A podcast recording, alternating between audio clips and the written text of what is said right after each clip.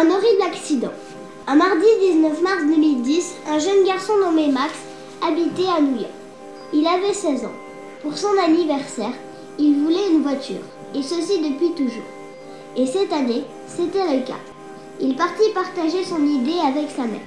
Sa mère était d'accord, puis il bondit de joie. Il avait donc reçu sa voiture.